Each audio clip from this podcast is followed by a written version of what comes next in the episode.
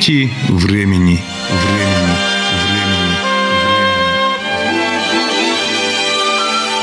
Здравствуйте, уважаемые радиослушатели! В эфире передача из цикла «Нити времени». У микрофона ведущий программы Владимир Михайлов. В Ижевской естественно-гуманитарной школе лицея номер 30 более полувека действует музей боевой славы. Они учились в нашей школе.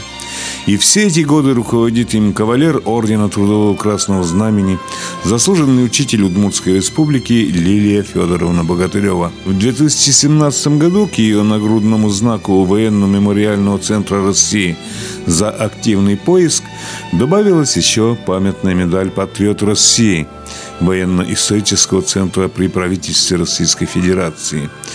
Лилии Федоровне действительно есть чем гордиться – это своим детищем-музеем. В 1976 году нашему музею присвоили звание «Народный музей». Потом в 2000 году Москва нам присвоила звание «Лауреат». Как-то здесь была комиссия из Москвы еще в 80-е годы. И среди них был преподаватель истории. Когда он зашел сюда, в этот музей, он просил, оставьте меня одного, я хочу очень подробно изучить вот эти все материалы, которые на виду.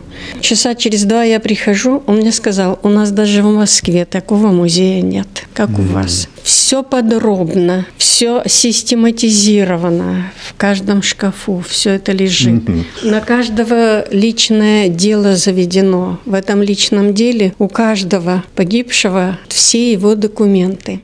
Лилия Федоровна может часами рассказывать о каждом выпускнике тридцатки, не вернувшемся с Великой Отечественной. Столько материалов собрано за минувшие полвека. Но для начала небольшой фрагмент об одном из героев – Борисе Потапове, чье имя в радиопрограмме нам еще встретиться. Началась Великая Отечественная война, и в 1941 году, в начале войны, он пропал без вести. Мы взяли шество над мамой и отцом, ходили к ним домой, и вот как-то Ксения Алексеевна мне вот сказала, пропал сын, один единственный, ну хоть бы знать, где его могилка, хоть бы съездить туда.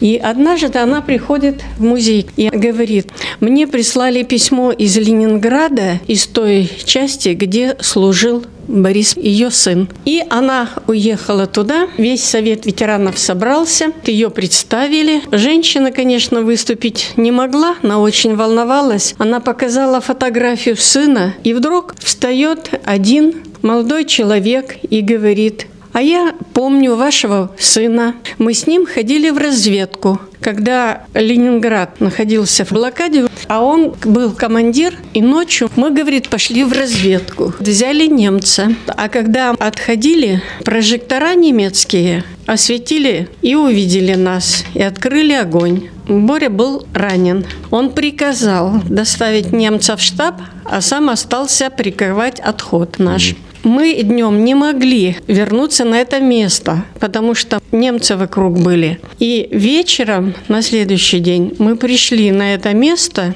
и мы увидели своего командира. Он лежал обогренный кровью и с разорванной грудью. Он подпустил к себе до десятка немцев и взорвал себя. Почему его считали без вести пропавший? Да у них было два Бориса Потаповых. Этот-то погиб, а тот пропал без вести. А поменяли местами. И матери отправили письмо, что он пропал без вести. И они даже привели маму и показали, где он погиб.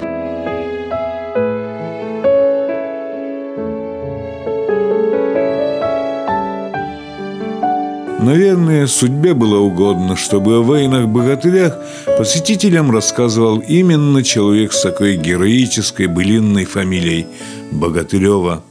С этого и завязалась беседа в музее с Лилией Федоровной – Пришла в эту школу работать в 1962 году старшая пионер-вожатой. И как раз вся страна готовилась к 20-летию Победы. И нас, пионер-вожатых, пригласили в райком комсомола и сказали, что надо очень серьезно подготовиться и отметить 20-летие Победы. Так вы у самых истоков возникновения этого музея стоите? Да.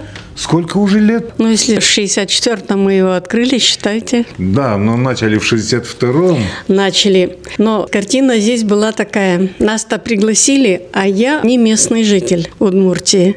Я житель Дальнего Востока. Ну вот, все пионервожатые решили, кто о какой дивизии будет собирать. У них материалы уже под руками были. Они знают, какие в годы войны здесь формировались дивизии. Они это все разобрали. А так как я не местный житель, я сидела, все слушала, слушала, и мне ничего не досталось. Я пришла в школу, а здесь работали тогда учителя, которые раньше учились в этой школе.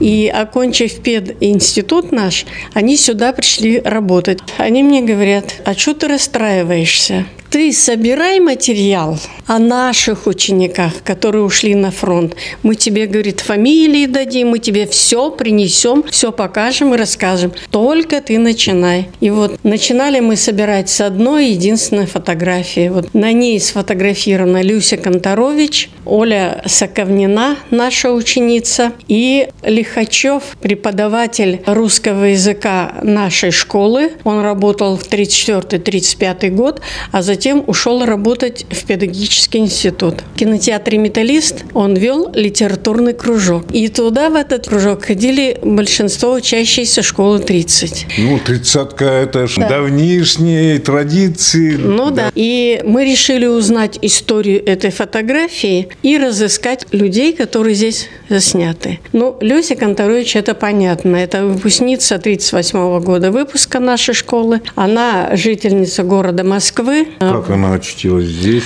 Дело в том, что до войны у нее отчим находился в Германии военпредом. Но когда ребята с ним встретились, он сказал, на самом деле я не военпредом был. Он очень много сообщал Сталину о том, что немцы готовятся к войне с Россией.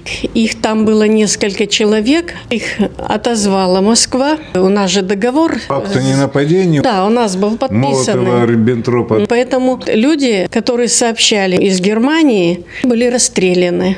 А у Люси Конторович, отчин, его отправили в Удмуртию. Удмуртия это тогда была периферия далеко от Москвы. И здесь он был заместителем председателя Совета министров Удмуртской АССР. Вот куда завела и история. Да. Перед самой войной Люся закончила это в 1938-м, а его раньше отозвали в Москву. А Люся осталась здесь продолжать учебу, потому что у нее выпускной класс был 1938 год. Ну, мы узнали, кто здесь заснят. Оля Соковнина, это ее была близкая подруга. Потом узнали все про Лихачева, потому что его правнучка, у меня экскурсовод в музее была. И она принесла фотографию, и у своего отца она все повыспрашивала. И мы повесили его фотографию, и данные все сделали. Потом отец приходил сюда. У нас есть фотография 1935 года, очень старая. И чтобы узнать, кто на ней, мы не знали, с чего начать. И вот мне ребята говорят, а давайте мы, говорит, фотографию в каждую перемену будем детям показывать. А вдруг дома у кого-то такая же фотография? Они мне говорят, в 30-й школе такая традиция. Вот сейчас учимся мы, раньше здесь учились наши родители, а до этого учились бабушки и дедушки. И говорит, возможно, кто-то из ребят узнает. И вы знаете, фотография прошла и все первые классы, вторые, третьи, дошли до седьмых классов, руки опустились, уже не знаем, что делать. И мы зашли в седьмой класс Б, показали фотографию, парень встал и говорит, Хо, а это мой отец. А вечером мы побывали в гостях. Уже в тот же вечер? В этот же вечер мы побывали, и он рассказал нам историю этой фотографии. Как они сфотографировались после занятия литературного кружка, перед началом какого-то киносеанса. Вот так начался у нас постепенно поезд. Вот такая вот судьба. И у нас получилось, что мы узнали про эту фотографию, а теперь нам надо было подробно о каждом узнать. А Люся Конторович, мы собирали материал больше 40 лет. Вон там ее портрет. Да, я уже вижу. У нас есть копия документа, прислали нам из ЦК комсомола тогда, что она была за свой подвиг представлена правительственной награде. И стояла печать и подпись секретаря комсомольской организации. Мы написали письмо в Москву в седьмой наградной отдел. Тогда СССР был. Нам пишут, что у них по ней документов никаких нет. Мы копию отправили. Когда мы собирали материал, то один выпускник приходит в школу, какую-то фразу произнесет, связано с Люсей, мы ее раз записываем. И вдруг нам рассказывают, так она, говорит, переписывалась с героем Советского Союза Кренкелем, который дрейфовал на льдине. Вот. И знаете, мы его разыскали, и он нам прислал письмо. Все про Люсю нам рассказал, что еще до войны она окончила нашу школу и поступила сразу в два института. Это ИФЛИ, Институт истории, философии и литературы, и второй Институт театрального искусства. Она там училась вечером. Говорит, она была очень активная комсомолка, а так как мы уже находились в Москве, она, говорит, пригласила нас на встречу со студентами. Ну, мы ему написали письмо, говорим, может, какие-то подробности знаете, может, где она погибла. И он написал, что со слов знакомых она погибла под Ржевом. Нас это не устраивало, потому что слова есть слова, а нам нужен документ. И тогда мы написали «Пионерскую правду». Нам выслали газету за 1941 год. И там большая статья Кати Новиковой это подруга Люси, которая ей помогла уйти на фронт. Лилия Федоровна, давайте мы сейчас прервемся и подойдем к фотографии и к стенду Люси Конторович. И с вашего разрешения я прочитаю, что там написано. Пожалуйста. Это часть рассказа о героине. Да, да. Люся Конторович окончила школу номер 30 в 1938 году. В этом же году уехала в город Москву и училась одновременно в Институте истории, философии и литературы литературы и Институте театрального искусства. В августе 1941 года добровольцем ушла на фронт медицинской сестрой. Она показала себя бесстрашной, отважной дружинницей, всегда появлялась там, где были наиболее опасные и ответственные участки. 20 августа 1941 года во время атаки Люся вышла вместе с комиссаром полка, старшим политруком Гурьяновым на передовую линию и повела бойцов бойцов вперед на разгром врага. Воодушевленные героизмом бесстрашного комиссара Гурьянова и дружинницы Люси Конторович, бойцы пошли в атаку и достигли успеха. Во время боя Люся погибла. Как раз за этот бой, наверное, была она представлена к награде. И, Лилия Федоровна, я думал, Зоя Космодемьянская, что ли, тут издалека, бюст белый. И поближе увидел, что это Люся Конторович как раз. Это когда мы открывали музей наш 23 февраля 1964 года, и один родитель сделал вот этот бюст Люси и подарил наш школьный музей. Это скульптор был? Да, родитель. Здорово. Ну, вот так. Здесь очень интересные судьбы. И вот сейчас продолжаем. Чего же вы разузнали из очерка «Пионерской правды»? Там была большая статья Кати Новиковой, которая тоже была сан-дружинницей. Они учились в одном институте и подружились. И когда Катя вернулась, 14 сентября 1941 года в институте проходило комсомольское собрание. И Катя Новикова выступила и рассказала о том, как погибла Люся. Леонид Шершер написал стихи. Девчонка, столько раз сводившая с ума мальчишек, столько раз казавшаяся нам пустой, ведет в атаку взвод и падает в крови. И полк стоит над ней, склонив знамен высоких шелк. И плачут мальчики, которых столько раз сводила эта девочка с ума. Теперь она перед нами стала задача найти Новикову. Новикову мы искали 30 лет. Почему так долго?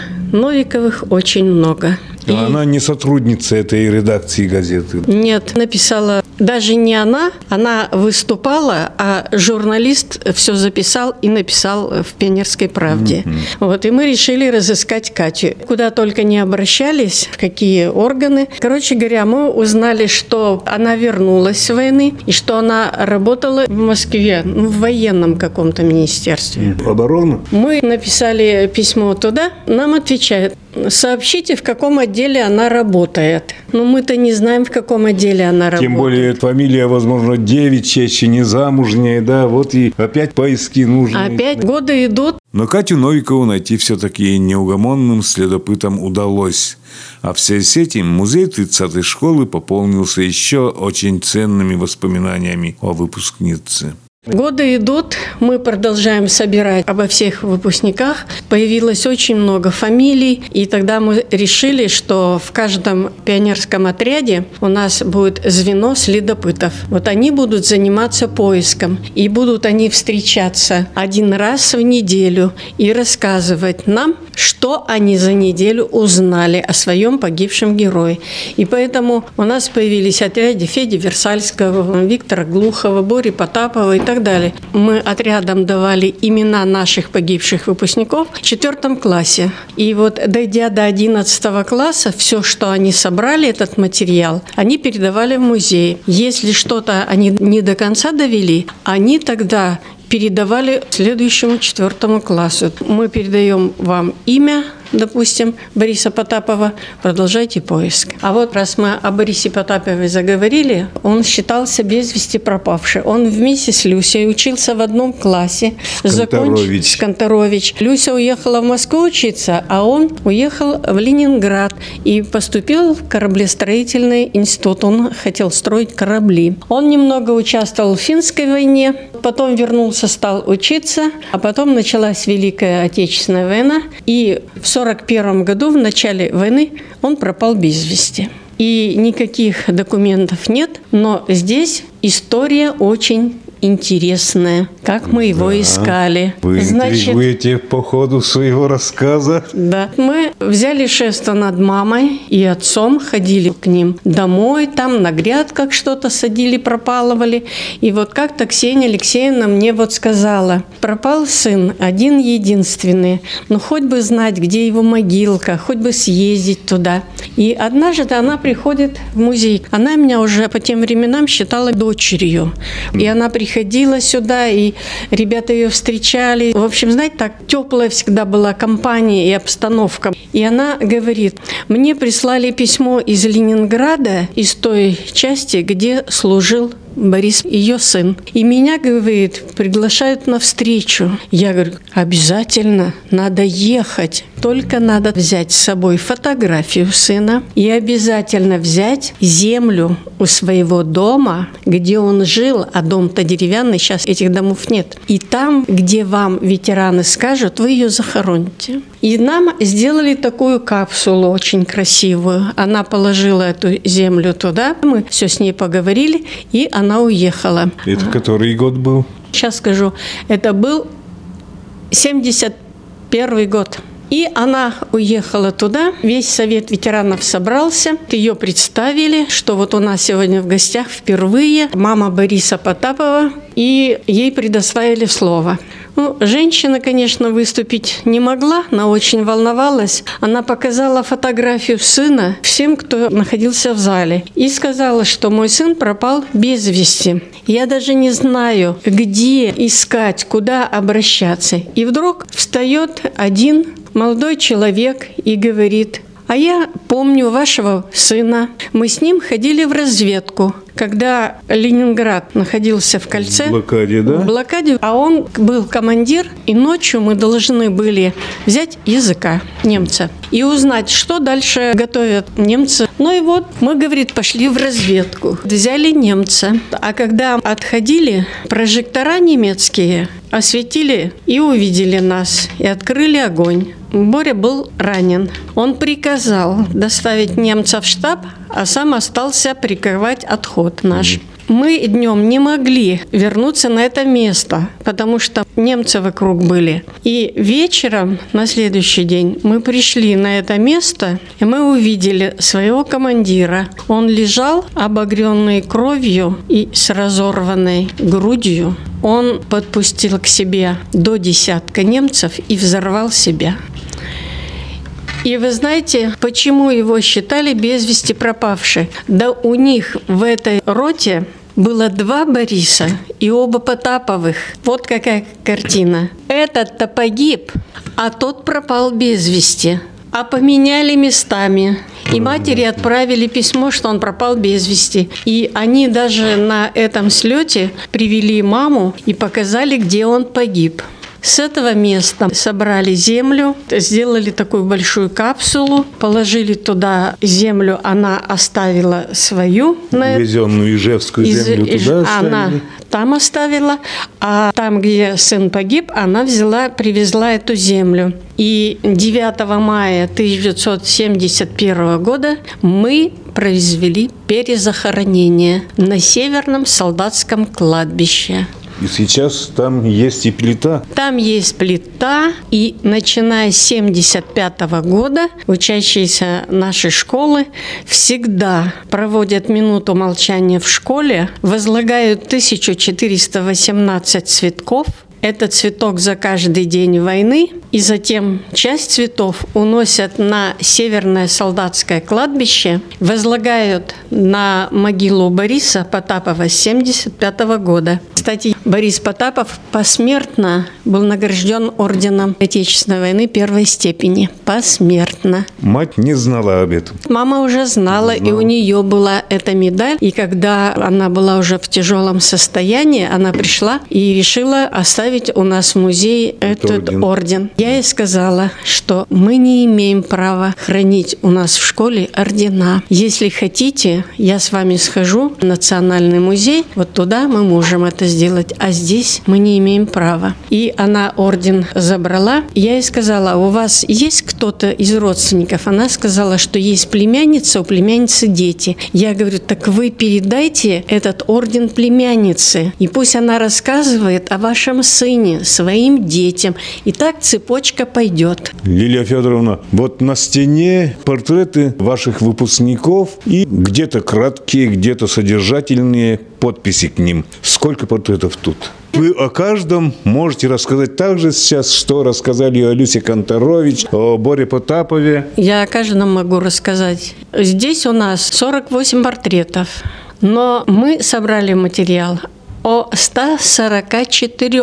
Это выпускники и учителя, кто участвовал в Великой Отечественной войне. Среди них 60 не вернулось. Четыре учителя не вернулось. А остальное это были выпускники нашей школы. Вот Федя Версальский отлично рисовал. В 36-м закончил школу. В художественную школу у нас поступил, потом в Казанскую художественную школу, а потом его призывали в армии. И думаете, где он служил? В Брестской крепости. Первый бой.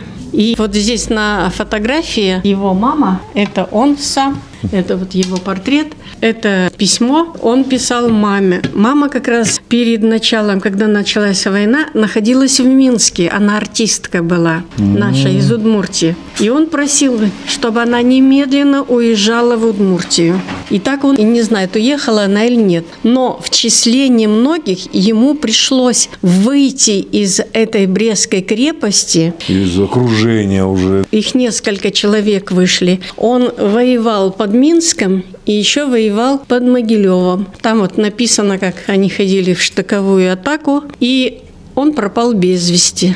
Вот где он? Или под Минском, или под Могилевом. Наши войска ведь отступали постоянно. А что горстка этих ребят, которые вышли из Брестской крепости, они погибли.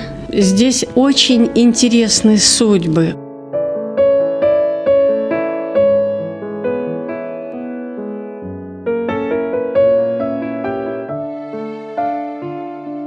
А миллионы раненых воинов прошли через госпитали и снова возвратились в строй.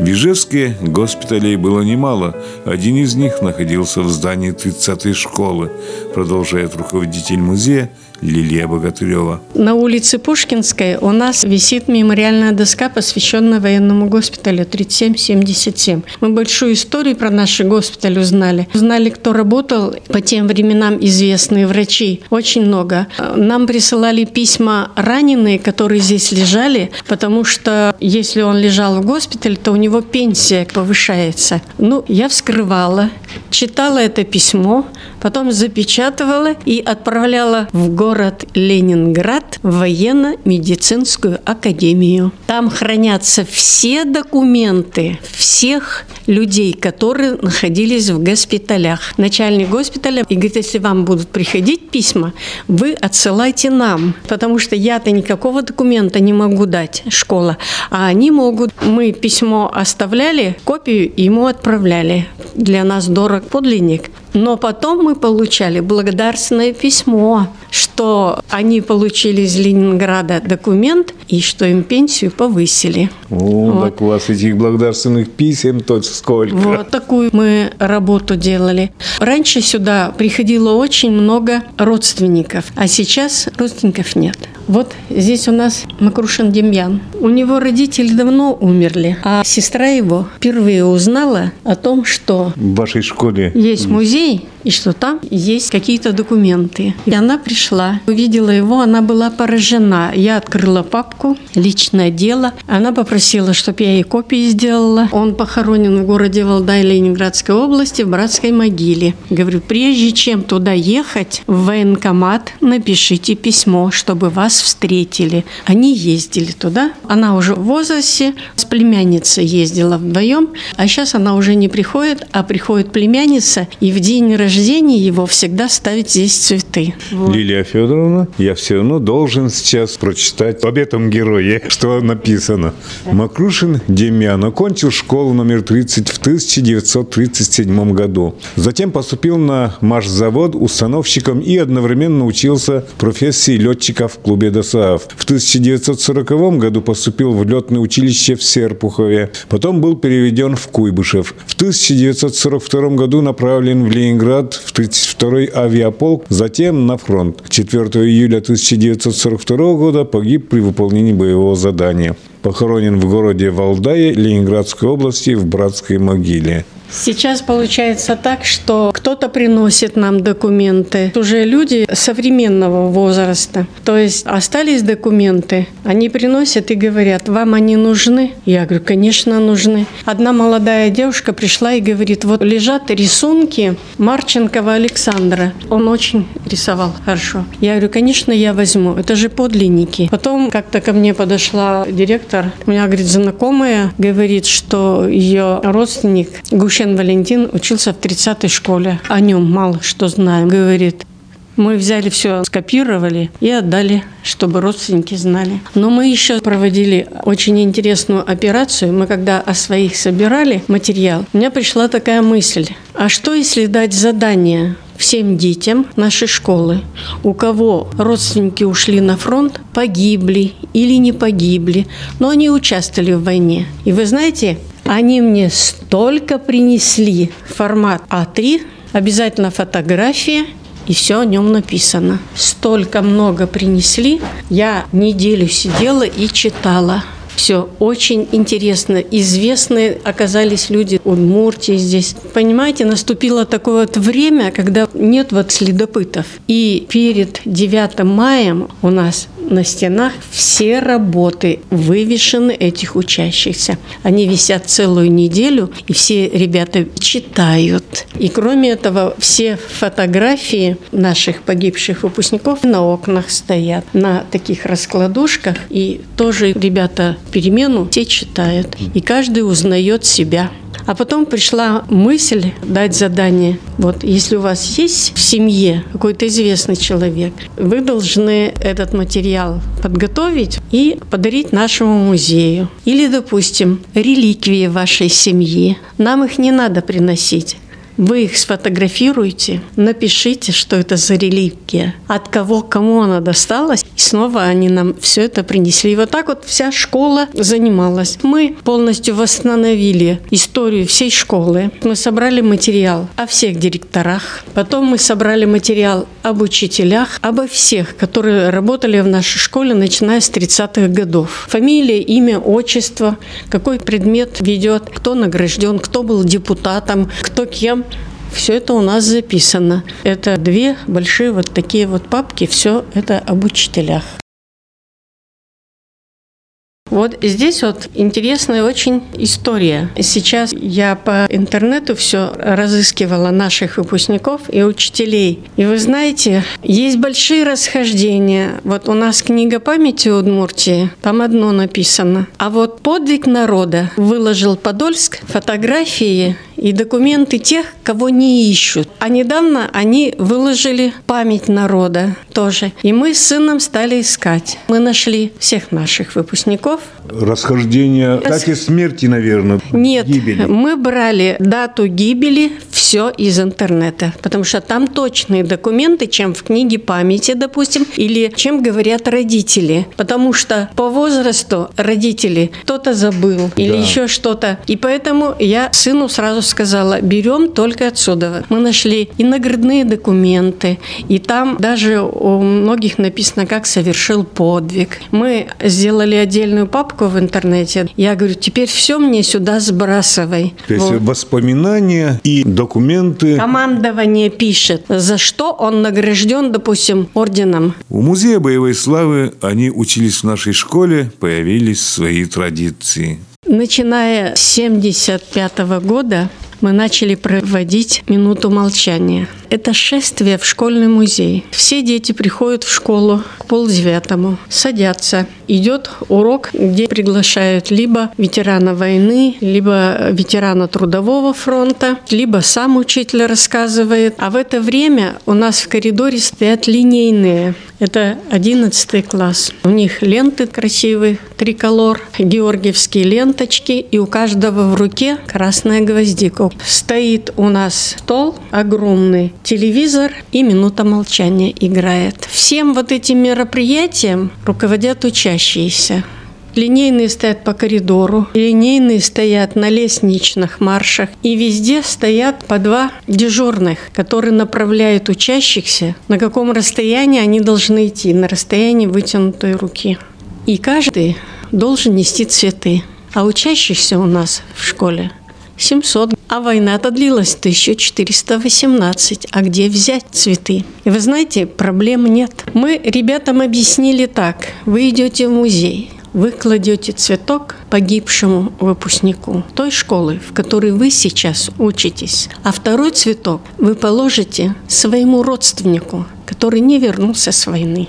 Получается два цветка. И смотришь, то букет целый несет. Столько лет эта традиция идет. И хоть снег сегодня выпади, но завтра эти 1418 цветов они будут все лежать здесь. В коридоре музыка, концерт Рахманинова. Здесь у нас почетный караул. И дети заходят, не останавливаясь, проходят. И где они хотят, под любым портретом они кладут цветы. Здесь вот такие горы лежат цветов. Первыми идут у нас первоклассники. Первый раз всегда просим классного руководителя объяснить. Вы никого не приглашайте, а вы объясните, куда сейчас дети пойдут и что это такое. И здесь стоят две корзины с гвоздиками. И вот когда первый А прошел, свои цветы положил, здесь стоит дежурный, вручает корзину с гвоздиками, он идет по коридору с этой корзиной. Потом идет первый Б, тоже с корзинкой. Дальше в коридоре дежурные забирают их и к мемориальной доске ставят эти две корзины.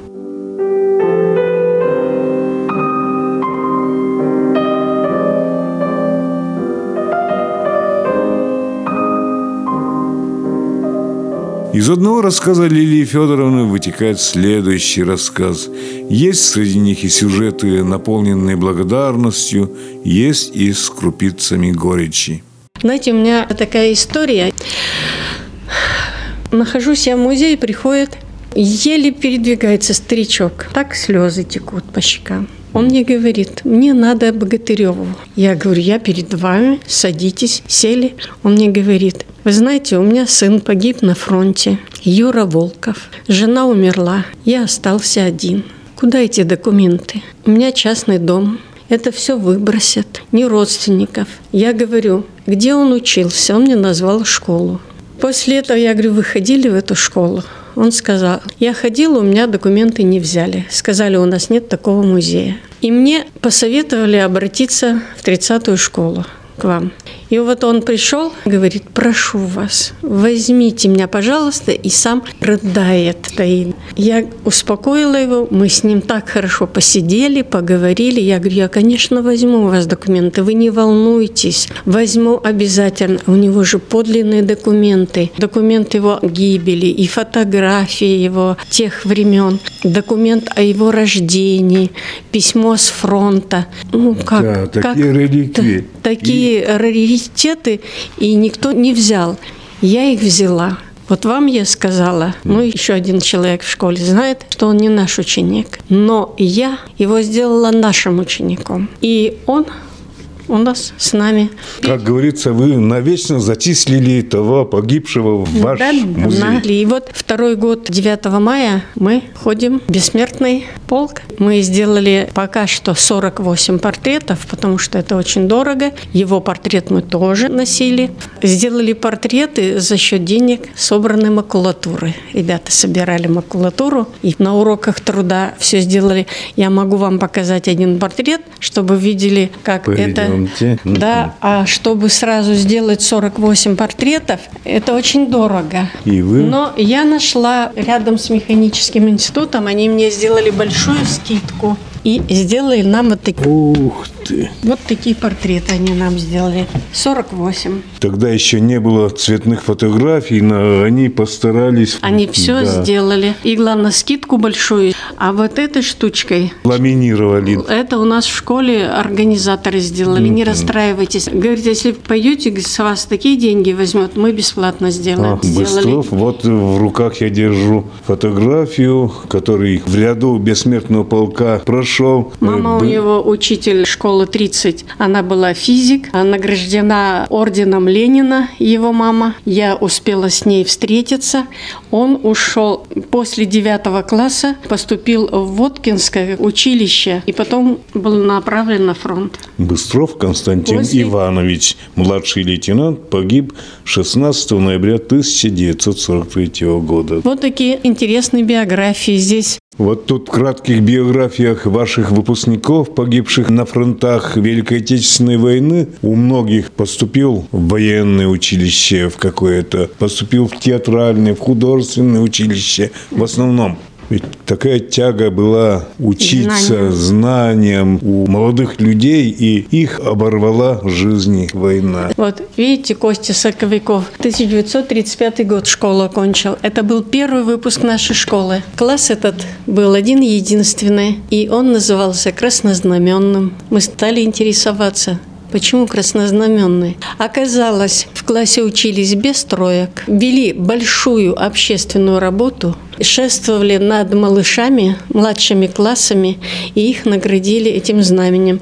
Но у меня этого знамени нет. Хотя много тут разных атрибутов, много знамен, вымпелов того времени. Это Да. дубликаты, да, уже? Это копия знамени, которое на Рейхстаге. 150-е Да, да, да, стрелковое да. ордена Кутузова второй Да, да. степени. Это нам вручили на одном из мероприятий как лучшему музею. И вот у нас стоит это знамя, это копия. Тут, кроме фотографий и биографий выпускников ваших, погибших в Великой Отечественной войне, они висят выше, у самого потолка, и фотографии со встреч где-то с родственниками, даже письма военные. Вы говорите, что орден, школьный музей не имеет права тут хранить. Но у вас же много разных, вот на стеллажах, за витражом. Вот. Это вот письмо тоже. Солдатский треугольник. Это рисунок сам себя нарисовал. Эрик Авдеев. Родители принесли сюда. Вот отряд имени Авдеева. Да. Вы как раз рассказывали, что отряды были названы именами погибших. Да. И даже у них эмблемы были, оказывается. Вот да, эмблема тут. да, у них была эмблема, и кроме этого был отрядный флажок, на нем ленточка, и там было написано «Отряд имени». А вот тут на витрине награды, памятные медали. видите, ребята садят именные березки. Это было в 1985 году. Группа ребят выехала в Волгоград, и на Мамаевом кургане нам помогла ученица. Она училась в нашей школе, а ее родной брат Соковиков погиб на фронте. И она договорилась с директором. Вот директор нам прислал письмо героям Сталинградской битвы. И ребята, она все организовала, посадили именные березки и поставили маленькую такую плиточку, посвященную выпускникам школы 30. Вы Наш... проверяете, как А мы как проверяем? Вот ребята едут каникулы, кто-то в Волгоград. Мы сразу говорим, ищите именные березки. Они приезжают и рассказывают прямо в каком месте, где эти березки, но они уже выросли. Ага, там 80... таблички. Одна табличка. Аллея стоит этих березок и одна табличка, кому она посвящена. Вот это вот а, сделали здорово. доброе дело. Потом мы были вот в Брестской крепости. Кстати, все вот эта каска, вот эта земля, это все с Мамаева это кургана. раньше, наверное, часто бывали в разных местах, да? Да, Сейчас. раньше проще было. Вот это все с Мамаева кургана. Это остатки, все. фрагменты оружия оружии. Да, да. А вот это нам передали, которые разыскивают без вести пропавших. А, поисковики, да? Поисковики. И у одного это вот все лежало дома. А у него отец у нас в школе работает. Так вот, что он принес, я их все почистила. Видите, он фляжку нашли, там он разбит, ложки тут лежат, бритвы, расчески. Все это он принес. И вот как только экскурсия заканчивается, ребята на корточках сидят, все рассматривают рассматривает. На этом время, отведенное нашей программе, подошло к концу. Передачу подготовили корреспондент Владимир Михайлов и звукорежиссер Татьяна Егорова. А с Музеем боевой славы они учились в нашей школе, Ижевской, естественно-гуманитарной школы лицея номер 30. Познакомила нас его бессменный в течение полувека руководитель, заслуженный учитель Удмуртской республики Лилия Федоровна Богатырева. Всего доброго.